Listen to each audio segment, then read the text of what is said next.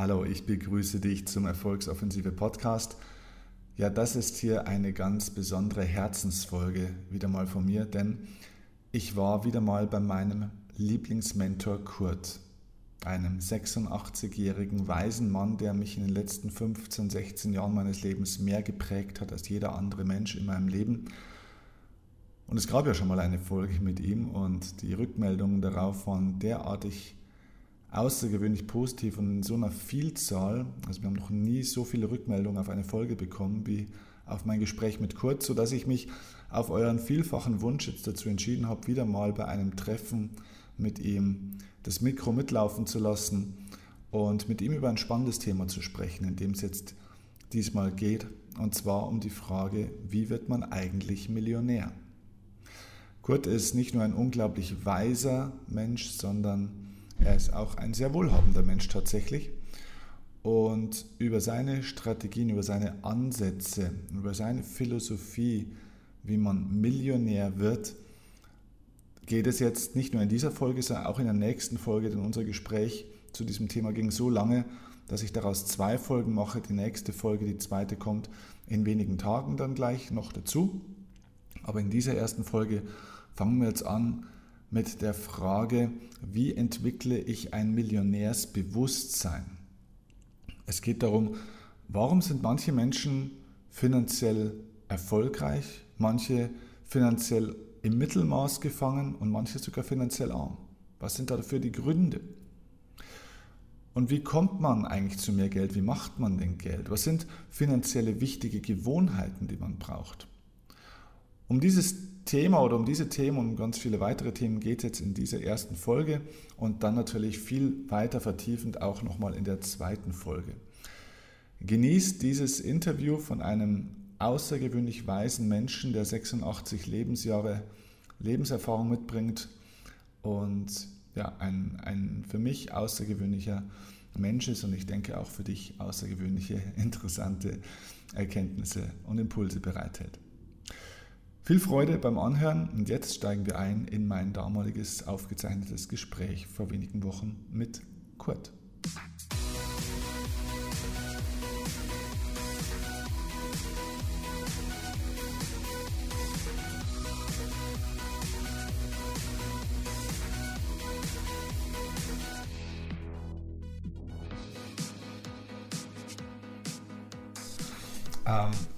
Heute mit dir darüber sprechen, wie wird man Millionär? Das ist die Überschrift über dem ganzen Thema.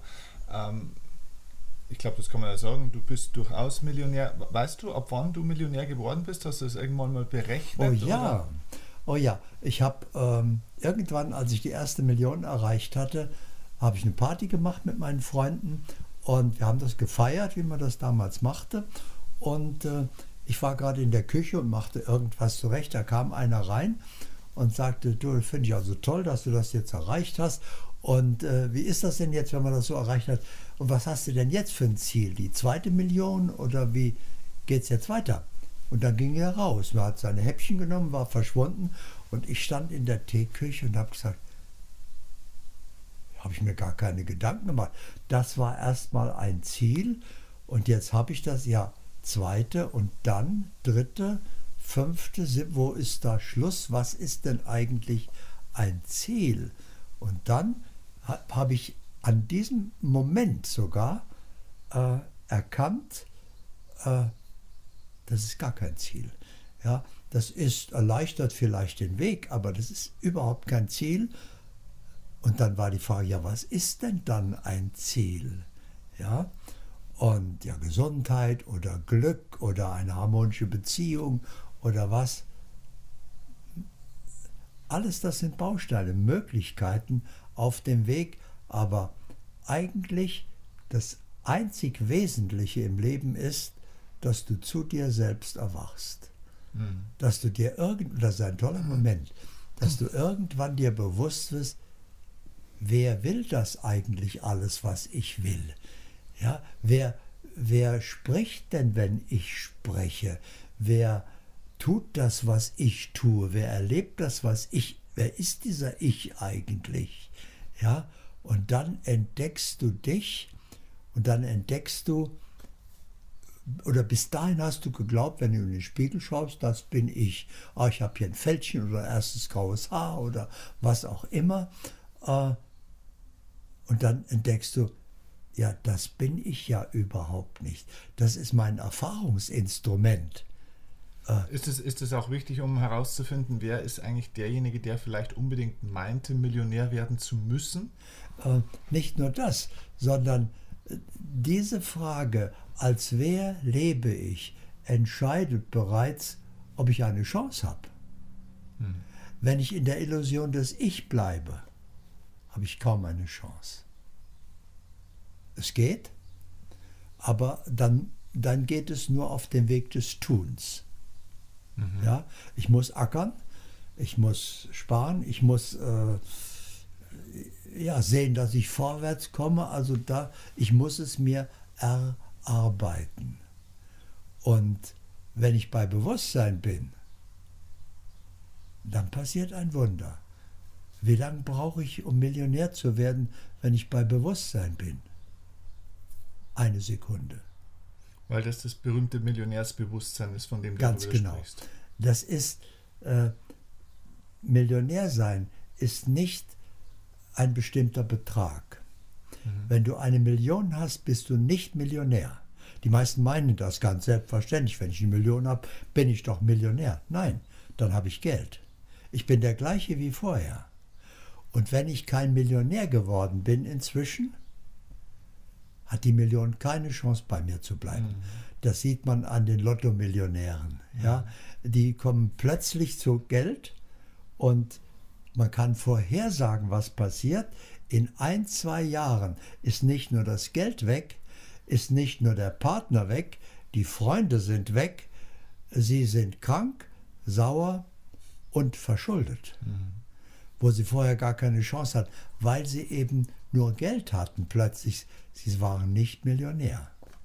Macht trotzdem äh, dann Sinn, dass Leute sich, wenn sie sich Ziele setzen, sich trotzdem auch ein finanzielles Ziel, sei es jetzt mal die Million oder so, zu setzen, oder ist das der falsche Ansatz? Nein, er ist nicht falsch, nur es ist der schwierigere Weg.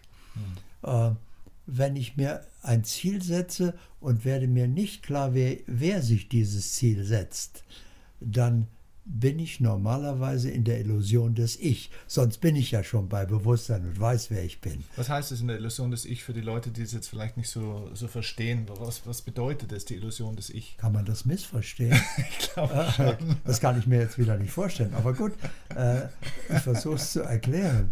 Ähm, ich habe es ja schon angedeutet vorhin, wenn ich in den Spiegel schaue und bin der Meinung, das bin ich dann bin ich in der Illusion des Ich, denn das bin ich nicht.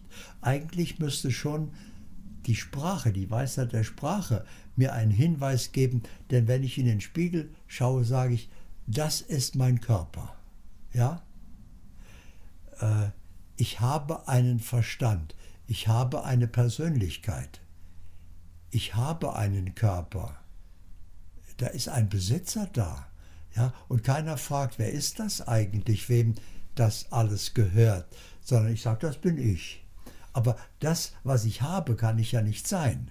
Also das heißt, man sollte aufhören, sich mit irgendwelchen Äußerlichkeiten zu identifizieren, so ein Stück weit. Also für mich ist das der allererste Schritt, mhm. weil dann komme ich auf den leichteren Weg. Mhm. Wenn ich in dieser Illusion bin, dass ich glaube, ich bin mein Erfahrungsinstrument, das ist ungefähr so albern für mich, als wenn einer glaubt, er sei ein Auto. äh, er hat ein, jeder hat ein Auto, die meisten haben ein Auto. Ja, aber kaum einer, wenn einer sagen würde, ich bin mein Auto, dann würden die anderen sagen, der ist nicht ganz richtig im Kopf, der ist da äh, bisschen unterbelichtet, ja. Äh, ja. Der steht in der Garage, genau. Also äh, auf die Idee kommt gar keiner. Aber beim Körper finden die das alles ganz normal, sagen mal, ich bin mein Körper. Mhm. Ja, ich bin mein Verstand.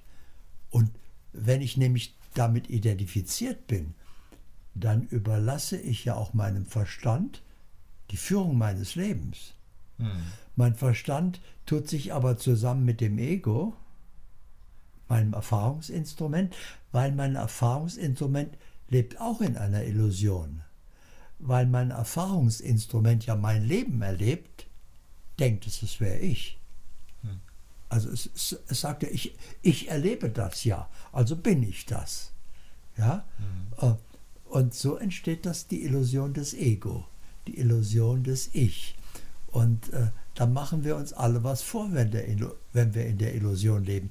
Wir müssen also erst einmal den Schritt in die Wirklichkeit tun und dann äh, mir bewusst machen, wer bin ich eigentlich wirklich und will ich dann die Million? Hat das dann noch den gleichen Stellenwert? Will ich das wirklich? Aber hier, wir sind bei dem Thema, also unterstellen wir einfach mal, ich will das, weil es ist nicht schlecht, es ist auch nicht gut, hm. es ist nur angenehm. Ich hätte noch eine Frage dazu, bevor wir in das Thema richtig einsteigen. Ähm, eigentlich ist meine Philosophie, und das ist ja, glaube ich, auch deine Philosophie, immer diese Entwicklung dieses Selbst, ja, also diese, eben nicht des Ichs, ist ja eigentlich grundlegend dafür verantwortlich, dass sich auch in meinem äußeren Leben, Beziehung, Bankkonto und so weiter dann auch ein Wohlstand einstellt. Jetzt gibt es aber Leute, jetzt nehmen wir mal ein prominentes Beispiel zur Zeit, Donald Trump zum Beispiel. Ja. Das ist ein Mann, der ja nachweislich über seit Jahren und ja schon Jahrzehnten extrem viel Geld besitzt tatsächlich auch und der immer mehr macht, also da sehr, sehr gut und sehr erfolgreich ist.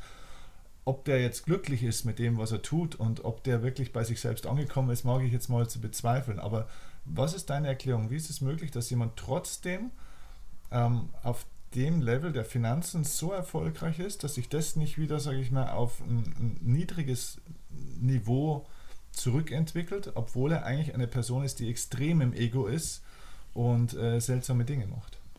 Das ist überhaupt kein Widerspruch. Mhm.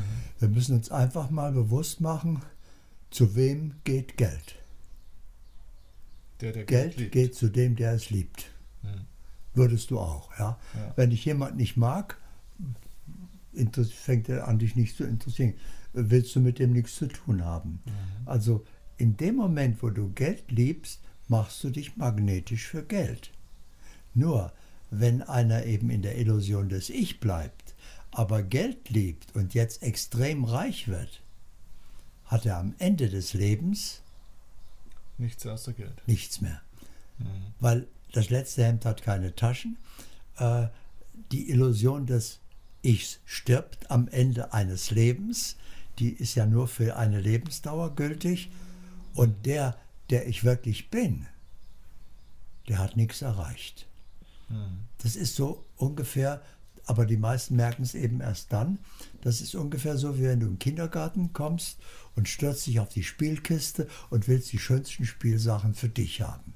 Und machst dir, weil du vielleicht der Stärkste bist, einen ganzen Haufen und sagst so, das ist alles meins. Und wenn dann nachher Kindergarten vorbei ist, kommt alles wieder in die Spielkiste und du gehst mit leeren Händen nach Hause. So ungefähr ist es, wenn ein Ich reich wird. Und keiner wollte mit dir spielen, vielleicht auch in der ja, Zwischenzeit. Das, aus, das ist mir wirklich so gegangen. Zum Beispiel, ja, weil äh, damals in meiner Schulzeit haben wir, ich weiß nicht mal mehr, wie das Spiel hieß, mit Murmeln gespielt und später mit Geld und mussten das so an die Wand werfen. Mhm. Und wer am nächsten an der Wand lag, am Schluss, der steckte alles ein. Und ich habe noch, ich denke jetzt an die später, wie gesagt, mit Geld, weiß ich, haben es gespielt, aber anfangs haben wir es mit Murmeln gespielt. Und ich war extrem gut. Ich habe nämlich einen Trick gehabt. Ich konnte so fast unten an die Mauer werfen, dass das abprallte und den nächsten zurückkickte. Mhm. So, also habe ich gesehen, dass ich immer zum Schluss kam, möglichst. Und die anderen wollten ja zuerst. Jeder wollte der Erste sein. ich dachte, ja, also gut, ich bin bescheiden, mach du. Und dann habe ich den Ersten weggekickt und habe alles kassiert. Das Ergebnis war, a, nach einer Weile wollte keiner mehr mit mir spielen, weil seine Murmeln waren weg. Das wusste er dann. Und ich hatte einen großen Sack Murmel, der wurde dann nicht größer, aber ich wurde älter.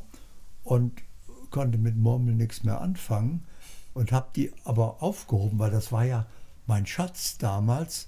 Und irgendwann, weiß nicht, mit 20, 30 habe ich mal ein Kind gefunden, habe dem den Sack Murmeln geschenkt. Es war wertlos geworden. Mhm. Also genau das passiert einem, wenn du irgendwann viel Geld hast. Du kannst immer nur einen Anzug tragen, du kannst mhm. nur einen Schnitzel essen. Äh, irgendwann ist viel nur noch Machtspiel oder was auch immer. Es läuft ins Leere. Und deswegen, für mich wäre also, wenn wir über Geld sprechen, die erste wichtigste Entscheidung, wer will da mehr Geld? Mhm. Okay. Respekt. Das ist eine super, super Geschichte. Die kannte ich noch nicht mit, mit den Murmeln. Zum Schluss war die einzige Möglichkeit, wieder das loszulassen. Ne? Also im Endeffekt es wieder weiter zu schenken und zurückzugeben. Es wurde ganz von selbst wertlos mit ja. der Zeit. Aber in dem Moment, wo du es zurückgegeben hast, dem anderen Kind, das hat sich wieder darüber gefreut und dann hat es wieder einen Wert für dich auch irgendwo. Ne? Äh, ich habe noch einmal eine Freude gehabt, dass ich einem Kind eine Freude machen konnte. Mhm. Aber das Kind war sehr froh. Das waren nämlich alles die tollen Glasmurmeln mit diesen mhm. Inhalten da. Mit denen spielte man damals.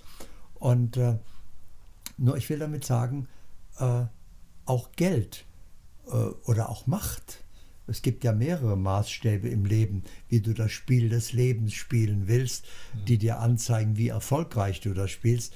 Aber alle Maßstäbe, wenn sie erfüllt sind, plötzlich werden leer. Mhm. Ja? Äh, Arnold Schwarzenegger hat das mal so schön gesagt, wenn du mal 30 Millionen hast, ob du dann 31 hast, das ist äh, ohne jede Bedeutung, aber diese eine Million Unterschied, für den der keine hat, mhm. ist zum Millionär, ist eine Welt. Mhm. Ja? Also irgendwann erledigt sich das Spiel von selbst, erledigt sich jeder Maßstab von selbst. Aber bitte, wenn es noch interessant ist, Geld ist ein Maßstab, der dir anzeigt, wie erfolgreich du das Spiel spielst, dann solltest du, wenn du das Spiel schon spielst, dann solltest du es auch erfolgreich spielen und zu Wohlstand kommen. Aber dann musst du dich mit den Gesetzmäßigkeiten des Wohlstands vertraut machen. Mhm. Das weiß, wie geht das denn überhaupt? Ja. Ja, okay, das wäre gleich die Frage an dich. Was sind denn die wichtigsten Schritte, um zum Millionär finanziell jetzt auch zu werden? Wie hast du das gemacht? Also äh, schauen wir mal, wie man Geld macht. Bei mir war es, und es ist bei vielen Menschen so, äh, ein, eine Kleinigkeit gab den Impuls. Mhm. Eine Kleinigkeit war ein kleiner Artikel in einer Zeitung, die hätten einem anderen gar nichts gesagt. Der Artikel hat mein ganzes Leben verändert.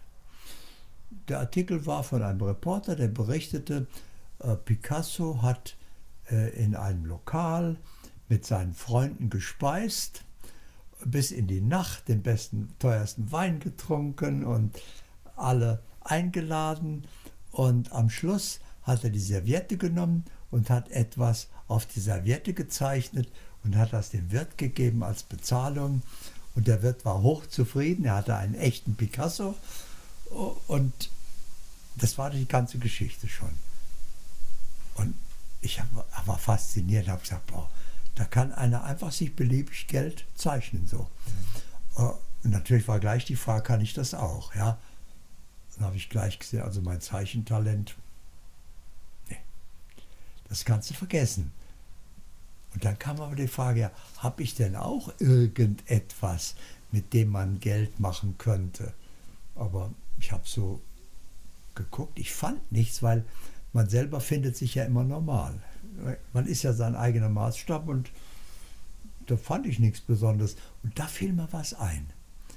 Mein Deutschlehrer hatte mir einmal, als ich meine Hausaufgaben nicht gemacht hatte und äh, dummerweise dran kam, meinen Aufsatz vorzulesen, es war ein Aufsatz, die Fliege, und ich hatte nur ein leeres Blatt.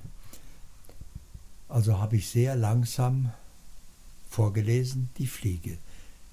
Die Fliege kommt in die Küche und fliegt zu einem Glas und klettert langsam und so weiter. Lehrer, ganze Klasse waren fasziniert, hat gesagt, Tepperwein, das war eine glatte Eins, ein wunderbarer Aufsatz. Komm nach vorne, dass ich dir die Eins auf deinem Aufsatz eintrage. Naja, dann wurde es eine Sechs. Also, da war ja nichts. Aber dann hat der Lehrer diesen entscheidenden Satz gesagt. Er hat gesagt, aber eins muss man dir lassen, du kannst gut mit dem Wort umgehen. Mhm. Und das fiel mir dann zehn Jahre später ein und habe gedacht, vielleicht stimmt das, vielleicht kann ich, ich konnte das nicht beurteilen, vielleicht kann ich wirklich mit dem Wort gut umgehen. Wenn das mein Talent ist, was kann man denn mit, damit machen? Mit Reden. Dann, also Picasso zeichnet Geld, ich kann also dann Geld reden. Mhm. Äh, ja, wie? Da fiel mir als erstes ein Vertreter. Ja, der muss überzeugend reden können. Also wurde ich Vertreter. So fing das mein Berufsleben an. Das heißt, du hast Produkte verkauft praktisch. Ich habe Produkte verkauft. Wirklich so an der Haustür, wie man das so kennt aus dem Film, oder? Wirklich, genauso? Staubsauger. ja, von Tür zu Tür klingelt. Und tatsächlich habe am ersten Tag, ähm, am ersten Tag alle verblüfft, weil die alten Hasen hatten manche eine, manche keinen, einer sogar zwei. Und der Verkaufsleiter wollte mich gerade fragen, und wie war es bei dir? Sag ich, ja, sag ich, hab vier. Hat er das nicht geglaubt, er ging kontrollieren, kam wieder und äh, wir waren echt, ich wusste gar nicht, was der kontrollierte. Äh, die haben es nicht geglaubt. Ich hatte vier Staubsauger verkauft und hatte da halb so viel verdient, wie ich als Angestellter vorher im Monat verdient habe. Da habe ich gesagt, ja, scheinbar kann ich das wirklich. Und dann, äh, dann habe ich aber sehr schnell gesehen, also äh, mein Leben lang Staubsauger verkaufen wäre so nicht die ganz große Erfüllung. Und äh, habe überlegt, was kann man denn noch machen mit Reden? Wo wird das denn noch gebraucht?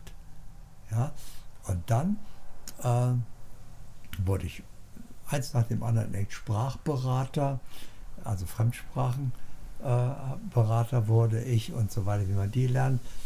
Dann. Ähm, du hast Leuten gelernt, wie man Fremdsprachen lernt, oder? Die lernen wollten, ja. Wir hatten Programme, das war das Produkt, waren Programme, wie man Fremdsprachen leicht, heute wäre das Bubble, ja, ja, ja, wie man leicht Fremdsprachen lernt. Und ähm, dann, eine Frage noch zu dem Vertreter. Ähm, wie lange hast du das gemacht? Vier Monate. Vier Monate, also recht kurz. Ja, aber da, nee, da habe ich gemerkt, dass das geht einfach. Also von Tür zu Tür gehen und äh, manche sind ja sehr unfreundlich, knallen dann die Tür zu, ach nicht schon wieder oder so ähnlich. Und dann habe ich gesagt, nein, da kam die Sehnsucht, ich möchte gerne Produkt verkaufen war okay, ja. aber ich möchte gern, dass die Leute zu mir kommen. Aber hattest du irgendwann mal sowas wie eine Verkaufsschulung? Hast du das selber gelernt oder Nein. hast du es einfach aus deinem Talent, aus deinem Wesen raus? Aus dieser Erfahrung. Okay. Zum Beispiel jetzt eben, ich möchte nicht mehr von Haus zu Haus gehen. Ich möchte, dass die Leute zu mir kommen. Und dann ergab es sich, dass das Leben mir eine Möglichkeit einräumte, meine damalige Frau ging mit ihr spazieren und äh, da, da in unserem kleinen Städtchen kamen wir an einen kleinen Laden vorbei, Rollladen runter, Schild dran, Laden zu vermieten. Und meine Frau sagte, oh, lass uns doch so einen Laden haben. Ich würde gerne eine Boutique machen. Ich habe sie gefragt, nee, war gar nicht so. Äh, das war erst am Schluss. Sie hat gesagt, ich würde gerne so einen kleinen Laden haben. Ja? Mhm, mhm. das würde mir Freude machen. Dann sind wir reingegangen, eine Stunde später kamen wir raus und hatten einen zehn Jahres Mietvertrag. so, und dann habe ich sie erst gefragt, und was willst du denn jetzt da verkaufen? Weil ich hatte die Idee, das ist genau das, was ich will, dass Leute zu uns kommen, ein Laden. Mhm. Und dann kamen sie eben, ja, dachte sie, Schmuck oder Schuhe und dann blieb es Boutique, Mode. Ja? Und so nach, dann haben wir das gemacht und nach drei Monaten habe ich sie gefragt, wie läuft eigentlich dein Laden? Sagte, ich glaube gut. Er sagt, wie, ich glaube gut. Äh, das siehst du doch an deinem Kassenbuch. Mhm. Äh, was ist das? Er sagt, du musst doch deine Einnahmen und Ausgaben verbuchen. Äh, verbuchen? Ich tue das alles in Karton. Also Rechnungen und Quittungen und alles so. Und die hatte nie Bilanz gezogen. Also habe ich mich erstmal dran gemacht und habe das durchgebucht und habe gesehen, wir hatten tatsächlich äh, im Durchschnitt etwas über 5000 Mark im Monat verdient. Mhm. Was für damals ja wahnsinnig viel Geld Das war eine Menge Geld vor 50 Jahren. Mhm. Und äh, da habe ich gesagt, ja, wow, das ist ja richtig ein Geschäft. Das habe ich ja nicht immer im Außendienst. Äh, und da bin ich in die Boutique gegangen. Meine Frau war es auch leid, sagt mit Kind und äh, mhm. Haushalt und das ist mir zu viel. Habe ich gesagt, okay, dann mache ich das. Und dann habe ich natürlich Boutique selber eingekauft, dann selber Mode gemacht, schneidern lassen, Zwischenmeister gehabt, auf, auf Modemessen gereist und so weiter, Filialen eröffnet, ver verkauft die Filialen. Also äh, ich habe dann sehr schnell gelernt, du musst, wenn etwas gut ist, musst du es multiplizieren. Ja? Mhm. Einfach vervielfacht. Habe ich gemacht und habe ein Wahnsinnsgeld verdient. Also un, unglaublich. Äh, eine Boutique kostete dann mit der ganzen Einrichtung, sagen wir mal je nach Größe, 30.000, 40.000 Mark. Mhm. Und äh, die Hälfte war Verdienst, die Hälfte war Material und Mode, Einrichtung. Ich habe die Erstausstattung. Und ich habe dann einen Weg gefunden, da ich ja mal Schreiner gelernt hatte, konnte ich die Boutique selber machen, alle Einrichtungen ganz schnell und habe das so perfektioniert, dass ich das in einem Wochenende fix fertig machen konnte. Ich habe das Holz fix fertig zugeschnitten anliefern lassen und äh, in einem Wochenende war das fertig und da hatte ich 10.000, 15.000 Mark verdient. Aber das sieht man schon zwei so Erfolgsprinzipien von dir, die ich immer wieder sehe. Erstens bist du jemand, der, du hast es vorhin gerade gesagt, der Dinge dann multipliziert, aber der auch Dinge systematisiert. Also du schaffst immer sehr schnell Systeme, wie Dinge dann relativ einfach ökonomisch Effektivität ist natürlich genau. ein mhm. Maßstab ja. bei mir ganz klar. Ja. Wie kann ich das schnellstmöglich, bestmöglich? Da war zum Beispiel eine Hürde. Mhm. Äh, alle Möbel waren damals Seiden matt lackiert. Äh, und jeder Maler weiß, du musst das dünn streichen, dreimal zwei Tage trocknen lassen, dann kannst du einen zweiten Anstrich, zwei Tage trocknen lassen, kannst du den dritten Anstrich und zwischendurch musst du dann noch schleifen mhm. und so weiter. Also das dauert. Und dann bin ich von Malermeister zu Malermeister gezogen und habe gefragt, äh, wie kann man das verkürzen auf einmal? Das, das geht nicht da. Wenn Sie dicker streichen, das ist Deck, laufen Ihnen Nasen runter, das können Sie, also müssen Sie alles wegschleifen. Äh, das geht nicht. Und dann habe ich als Laie experimentiert, hatte natürlich überhaupt keine Ahnung, aber ich hatte eine Idee und habe die Lammfellrolle genommen und Seidenlack, den normalen Lack, und habe den mit der Lammfellrolle aufgetragen. Und das gibt ja so ein Reliefmuster. So. Mhm. Also mhm. ja, läuft nichts, sondern äh, wenn du den richtigen Lack hast, dann ist das dick und deckt mit einmal. Und ähm, dann habe ich äh, den Leuten gesagt, dann beim Verkauf, also sie können die Boutique so normal in äh, Seidenlack haben, wie das alle haben, aber wir haben jetzt auch eine Möglichkeit, äh, 10% teurer in Relieflackierung. Und alle ohne Ausnahme, nee, wenn schon, dann, dann nehmen wir auch Relieflackierung. Aber das ist auch ein schlauer Trick, dass du dann natürlich sagst, der Zusatz ist ja 10% teurer. Das ist ja eigentlich der entscheidende Trick dabei auch. Ne? Äh, Wo, woher, woher ein, der entscheidende Trick war, ich wollte an einem Wochenende fertig sein und mit der Lammfellrolle geht es viel schneller als mit dem Streichen und ich war mit einmal, in zwei Stunden hatten wir die ganze Boutique gestrichen und übers Wochenende war die trocken, wenn der am Montag kam, wir haben die am Samstag dann gemacht, äh, war die trocken, konnte der einräumen, also mhm. Äh, es ging darum, diese Schnelligkeit zu erreichen und dann natürlich dass man auch nur 10% mehr verdiente dabei, äh, störte nicht weiter. Aber es zeigt ja auch den Leuten im Endeffekt, oh, das ist dann was Besonderes, das ist ja besonders gut und wenn, dann will ich schon das Gute. Wenn du das so verkaufst. Ja, und das ist jetzt meine Frage. Würdest du sagen, auch zum Thema äh, finanzieller Erfolg, ist die Fähigkeit, verkaufen zu können, erstens wichtig oder notwendig oder vielleicht unabdingbar und zweitens, kann man sie erlernen oder ist es bei jedem so aus, aus, aus dem Talent von der Natur. Erlernen dauert. Mhm. Das würde ich nicht machen. Ich würde sehen, ich bin überzeugt davon, jeder hat ein herausragendes Talent, oft sogar mehrere. Du musst das finden. Du musst nicht das tun, was alle sagen, nämlich deine Schwächen ausmerzen. Das dauert Jahre, tut weh, klappt nicht immer. Du musst deine Stärken stärken. Mhm. Ja, also was kann ich besonders gut und das mache ich noch besser. Mhm. So und das setze, wie kann ich das optimal einsetzen? Das ist das, was ich empfehlen würde. Und du denkst auch, also verkaufen zu können, ist eine Grundeigenschaft auch für Überhaupt nicht. Überhaupt nicht. Überhaupt, das ist eine Möglichkeit. Okay. Ein Talent, äh, das kann sehr hilfreich sein. Bei mir war es für den Staat sehr hilfreich. Mhm. Äh, Eigentlich, äh, ja, doch, eigentlich habe ich mein Leben lang verkauft. Ich habe, egal was es war, ich habe das verkauft. Ja, aber wie gesagt, das ist ein Talent, wenn ein anderer ein anderes hat. Er sollte seine Stärke herausfinden und die ein, optimal einsetzen. So wie ich gefragt habe, wie kann man mit dem Wort verdienen, so sollte er sich fragen, wie kann ich denn mit meinem Talent äh, optimal Geld verdienen. Ich habe auch festgestellt, ich, ich persönlich bin ja der Meinung, dass eigentlich auf gewisse Weise jeder Mensch verkaufen kann, bloß nicht jeder jedes Thema. Es gibt so Multitalente, die können theoretisch fast alles verkaufen und es gibt Leute, die können viele Dinge einfach nicht verkaufen, aber wenn sie das Richtige gefunden haben, für das sie wirklich sehr brennen, wo sie eine große Leidenschaft dafür haben, auf einmal können sie auch das ganz gut verkaufen. Also wenn man äh, sich einmal bewusst macht, ich analysiere ja gleich alles, äh, aus was besteht Verkaufen? Ja, zum Beispiel aus Dingen, die damit gar nichts zu tun haben. Bei allem sind die Grunddinge, die haben gar nichts damit zu tun. Du musst sympathisch sein. Wenn du nicht sympathisch bist, kannst du noch so gut sein. Du kannst der Beste auf deinem Gebiet sein. Dein Erfolg wird sich in Grenzen halten, wenn man dich nicht mag. Also äh, ist für mich, wenn ich zu Geld kommen will, eben auch eine Eigenschaft, ich muss sympathisch sein.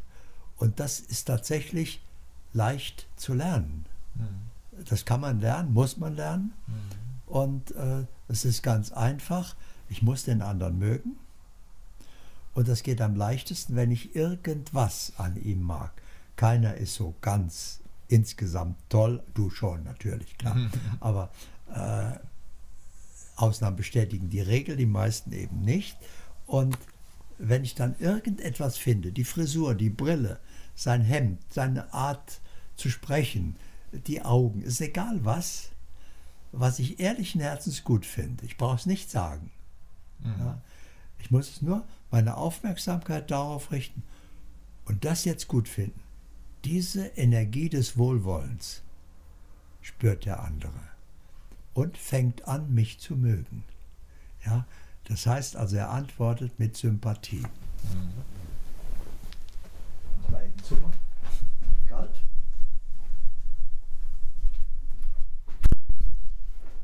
Ist heute meine Schreibtischlampe, meine einzige Beleuchtung hier kaputt gegangen. Müssen wir Kerzen aufstellen. Hä? Müssen wir Kerzen aufstellen bald. Ja, wahrscheinlich. So, Okay. Okay. also nur ganz kurz, Ja. so habe ich dann einfach weitergemacht. Ich habe gesehen, äh, ich wurde dann Unternehmer. ja. Dadurch wurde so erfolgreich, nachher 128 Filialen, äh, also verkauft habe ich nicht alle selber geführt, aber gemacht. Und äh, dann kam aus dem Ort, der, der die größte Boutique hatte, eines Tages zu mir und sagte, bei Ihnen ist immer der Laden klitzeklein, rammelvoll. Ich habe da oben drei lange Schaufenster, Fußgängerzone. Ja, es geht, ich komme zurecht. Was machen Sie anders? Keine Ahnung. Äh, Ich müsste bei Ihnen mal eine Woche Verkäufer sein, dann wüsste ich es. So weiß ich. Sagt er, ja, was würde das kosten? Und dann hatte, also wären Sie bereit und was würde das kosten? Sag ich, das würde mich reizen, ja, das würde ich jetzt, will ich selber gerne wissen, um herauszufinden, was mache ich eigentlich richtig. Äh, und dann, was würde das kosten? Na, was hätte ich verlangen können für die Woche? Also wenn ich unverschämt gewesen wäre, 3000 Mark, ja, da hätte er vielleicht Nein gesagt. Also 2000 Mark hätte ich vielleicht für die Woche bekommen. Ähm, und dann kam ich auf, wieder auf die Idee, die all die Jahre später hilfreich und richtig war. Ich habe gesagt, wir wissen, ich kann nicht versprechen, ob das zu einem Erfolg führt. Wir machen es ganz einfach. Wenn es kein Erfolg ist, zahlen Sie gar nichts. Und wenn es ein Erfolg wird, zahlen Sie mir die Hälfte, von dem Mehrgewinn des ersten halben Jahres. Des ersten halben Jahres, okay. Ja, mhm. also nur sechs Monate. Ist ja leicht Kassenbuch abzulesen. Was war vorher Durchschnitt? Was ist dann Durchschnitt? Die Hälfte, das ist mein Honorar. War er natürlich sofort einverstanden, weil konnte er nur gewinnen. Ja, also entweder es klappt, wenn es nicht klappt, zahle ich schon mal gar nicht, kein Risiko. Und wenn es klappt, habe ich ja auch die andere Hälfte mehr. Ich habe alles, was ich vorher hatte, ich habe die andere Hälfte mehr, also mehr als fair. Was war's? Es war gut. Ich habe gesehen, was, was falsch lief, habe ihm das gezeigt, habe die Verkäuferin geschult, konnte nach vier Tagen gehen, weil er gesagt hat, nee, ich weiß Bescheid, alles klar, okay. Und er hatte 124.000 Mark mehr Gewinn in dem halben Jahr.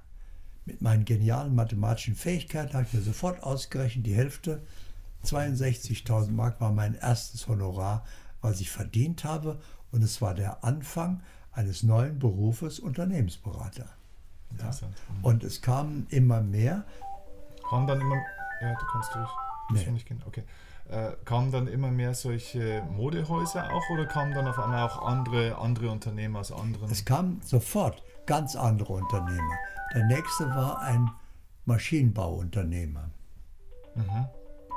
Und äh, da habe ich gesagt, also da glaube ich, kann ich Ihnen nicht helfen, weil ich habe von Maschinenbau gar keine Ahnung. Er sagte, äh, da bin ich der Fachmann. Brauchen Sie keine Ahnung haben. Was ich brauche, wodurch sind Sie erfolgreich? Ja, das müssen wir übertragen auf mich. Und dann habe ich gesagt, okay, also wenn Sie glauben. Und äh, sagt er, gut, was können wir für ein Honorar vereinbaren? Jetzt hatte ich ja schon meine Vorstellung. Er sagte, das ist mehr als fair. Fand er toll. Ja, habe ich gemacht. Blieb drei Wochen auch da, weil äh, das ein bisschen neu war für mich. Und ich weiß jetzt nicht mehr genau den Betrag, was ich verdient habe, aber es war mehr als beim ersten Mal. So. Und damit war mein neuer Beruf geboren. Und eines Tages, und ich war sehr erfolgreich und sehr glücklich dabei und viele Jahre habe ich das gemacht. Und dann kam eines Tages einer, und dann habe ich ihm gleich gesagt, als er geschildert hat, die Situation, also Konkurrenzdruck hat sich so gesteigert und es ist alles so rabiat geworden. Da habe ich gesagt, das mag alles sein, aber das ist nicht der Grund. Sie sind alt geworden, Sie sind krank, Ihre Frau hat sich von Ihnen getrennt, Ihre Ehe ist kaputt gegangen dabei. Das hat Spuren hinterlassen. Aber ich bin kein Arzt. Da müssen Sie jetzt einen guten Arzt finden, der Ihnen, ach, sagt er, bin schon von einem Arzt zum anderen, die äh, verschreiben mir dann irgendwas und probieren Sie mal das und probieren Sie mal das. Das hat mir alles nicht geholfen. Und äh, das war der Anlass, habe ich gedacht, okay, um ein besserer Unternehmensberater zu werden, bin ich Heilpraktiker geworden. Bis dahin kann ich das Wort nicht mal. Nur, Um den Menschen besser zu verstehen, praktisch. Nein, um auch medizinisch helfen zu Ja, ja, können. ja, meine ich ja. Um ein besserer Berater zu werden, auch in dem Fall eben dann das Richtige tun zu können. Und dann habe ich eben meine Praxis begonnen, aber jetzt mit der ganzen Erfahrung des Unternehmensberaters von vielen Jahren habe ich mich natürlich auch beraten. Habe gesagt, ich muss ein super Produkt haben. Ja, habe ich gefunden. Ich habe Raucherentwöhnung gemacht durch Hypnose. Ja, ich hatte inzwischen Hypnose gelernt, schon länger. Ge- Geht bis heute Aber noch wahnsinnig gut. Ne? Gibt es heute noch viele Anbieter, die damit Millionen machen. Ja, äh, ne? ja, Dass es immer noch viele auch- Raucher gibt. Ich habe auch sehr viel damit verdient. Ja. Und ähm, ähm, nach vier Monaten war meine Praxis überfüllt. Ich hatte 80 bis 120 Patienten am Tag. Und habe gesagt, nee, eine Gesundheitsfabrik wollte ich nicht haben und mehr als zehn Stunden arbeiten will ich auch nicht. Also was kann ich machen? Äh, Gruppentherapie war dann die Lösung. Also alle, die Raucherentwöhnung machen wir jetzt in der Gruppe. Alle, die abnehmen wollen, in der Gruppe. Schulleistungssteigerung in der Gruppe und so weiter. Habe ich Gruppentherapie gemacht. Was waren das? Seminare. Seminare. Da sind meine Seminare draus geworden. und dann habe ich natürlich keine Zeit mehr gehabt für Einzelbehandlung. Dann habe ich Praxis geschlossen und war Seminarleiter. Und so, so bin ich einfach vom Leben her geführt worden zu dem, mhm. was ich heute bin. Aber der Anfang, um nochmal darauf zurückzukommen, war das kleine Inserat von dem unbekannten Reporter über Picasso, mhm. der da äh, sein Essen bezahlte mit einer Zeichnung. Interessant, okay. Ja, so kann ein Satz manchmal das ganze Leben verändern. Ja, ja. und ich glaube, ja, manchmal ein Wort, du brauchst ja. bloß aufs Standesamt gehen. Ja. Das eine Wort verändert das Ganze. also, das ja. stimmt. Okay, gut. Um, um weiterzugehen in dem Prozess, was, was sind dann die Schritte, um ein Millionär zu werden? Also zunächst einmal kann man sich mal fragen, warum sind manche Menschen nicht wohlhabend? Mhm. Ja, eigentlich, wenn Fülle, ich weiß, dass Fülle natürlich ist. In der Schöpfung ist alles im Überfluss da. Ja? Mhm. Samen, äh, Früchte, alles wächst ganz viel. Du setzt eine Frucht, daraus wird ein Baum und da werden ganz viele Früchte. Also die Natur multipliziert eben auch alles, was funktioniert mhm. und äh, was erfolgreich ist. Also wenn schon Fülle natürlich ist, war, womit verhindern viele Menschen erfolgreich ihren Wohlstand? Mhm. Ja, das muss man sich doch fragen. Also zum Beispiel, weil sie nicht wissen, dass sie die Wahl haben. Die meisten Menschen wissen nicht, dass sie die Wahl haben. Sagen, ja, würde ich schon gerne, aber will ja jeder. Ja, äh, das ist nicht so leicht und das dauert und das ist schwierig. Und schon haben sie drei Hindernisse aufgebaut in ihrem Verstand, ja, die vorher nicht da waren. Äh, und da sie davon aber überzeugt sind, einem jeden geschieht nach seinem Glauben, steht schon in der Bibel, äh, würde es dauern, wäre es schwierig und ist gar nicht mal sicher, dass es klappt. Mhm. Ja, so. Also da muss man zunächst einmal äh, sehen, welche Hindernisse schaffe ich und wie kann ich die wieder loswerden. Ich muss also zunächst einmal das Falsche lassen. Ich muss mich überhaupt bereit machen und das mache ich, indem ich ein Wohlstandsbewusstsein entwickle. Ja? Ich muss mich wert fühlen. Ich muss wissen, dass es möglich ist. Ich muss es denken, mir vorstellen und glauben können. Mhm. So. Und jetzt ist erstmal die Tür offen. Ich habe noch keinen Schritt getan. Aber jetzt ist es überhaupt erstmal möglich. Mhm. Und bei den meisten Menschen ist es nicht möglich, weil sie diese Voraussetzungen schon gar nicht erst schaffen. Mhm. Und sie schaffen sie nicht, weil sie nicht, weil sie nicht wissen, dass es geht. Das heißt, das kann man lernen, das kann man trainieren.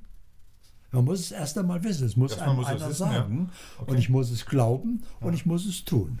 So, und ab dann ist die Tür offen. Aber jetzt mache ich mich auf den Weg. Ja. ja? Äh, jetzt habe ich, kann ich den ersten Schritt überhaupt tun. Die meisten, und ich denke, das sind mindestens 90 Prozent, scheitern an diesem ersten Schritt, den tun sie schon mal gar nicht, weil sie es nicht wissen. Mhm. Weil in der Schule haben wir das nicht gelernt. Mhm. Okay. Dann muss ich mich für Wohlstand entscheiden. Ich muss nicht nur wissen, dass es geht, sondern ich muss wissen, dass ich es will.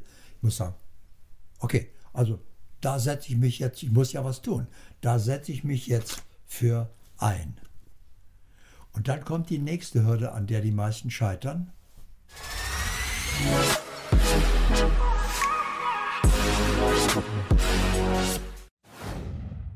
So, das war Teil 1 meines Gesprächs mit meinem Mentor Kurt zum Thema, wie wird man eigentlich Millionär.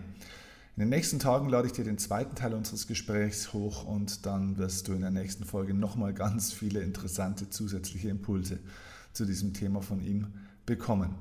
Wenn du übrigens strukturiert mit mir zusammen lernen möchtest, wie du ein Wohlstandsbewusstsein aufbaust, wie du mehr Geld machen kannst, wie du mehr Einkommensströme erschaffst, wie du ja auch tatsächlich dieses Geld richtig arbeiten lassen kannst, wie du es richtig investierst, wie du dich vor unnötigen Ausgaben, vor finanziellen Gefahren schützt. Wenn du also wirklich in deine finanzielle Unabhängigkeit und sogar in die finanzielle Freiheit dich entwickeln möchtest und das Schritt für Schritt lernen willst, denn auch ich habe das jetzt über die Jahre sehr erfolgreich lernen dürfen, dann möchte ich dir jetzt einen Zusatztipp geben und zwar gibt es am 23. 24. März 2019 das erste Mal ein neues Seminarformat von mir, das heißt Money Masterclass. An diesen zwei Tagen arbeite ich mit einer sehr kleinen und ausgewählten Gruppe Schritt für Schritt tatsächlich diese Struktur aus, wie man diese finanzielle Freiheit entwickelt und zwar unvermeidbar. Ich mache das nicht alleine, sondern mit einem Partner zusammen, der bei mir meine ganzen Finanzen wirklich in der Umsetzung auf die richtigen Schienen gebracht hat über die letzten Jahre und einen großen Anteil auch an meiner finanziellen Freiheit mittlerweile hat. Also ein Partner, der ja wirklich in der Finanzanlage, im Investment ein absoluter Top-Profi ist. Mit dem zusammen mache ich dieses Seminar und ja, es ist für eine kleine ausgewählte Gruppe von Menschen. Ähm, wenn du da dabei sein möchtest, wenn dich das interessiert, dann schick uns bitte eine Info und eine Art Bewerbung an die E-Mail-Adresse seminare.steffenkirchner.de. Wir wählen da aus diesen Einsendungen von Menschen, die da dabei sein wollen, sehr, sehr gezielt aus, weil wir da wirklich nur mit den richtigen Menschen auch zusammen sein wollen in dieser kleinen Seminarrunde an diesen zwei Tagen. Das Seminar am 23. und 24. März findet auch in einer sehr exklusiven Location statt und zwar im Hotel Adlon in Berlin. Also das Nummer 1 Hotel, das es in Deutschland auch gibt. Also, wie gesagt, wenn du da Interesse dran hast, dann komm vorbei. Du erfährst alle Preise und die ganzen Kriterien, was es braucht, um da dabei zu sein. Wie gesagt, wenn du uns diese E-Mail an die Seminare steffenkirchner.de schreibst. Okay, also ich freue mich ähm, auf den nächsten Teil schon und ich hoffe, du auch. Bis dann, liebe Grüße, dein Steffen Kirchner. Uns dieser Weg auch mit dir wage ich den ersten Schritt, nur mit dir komm ich an.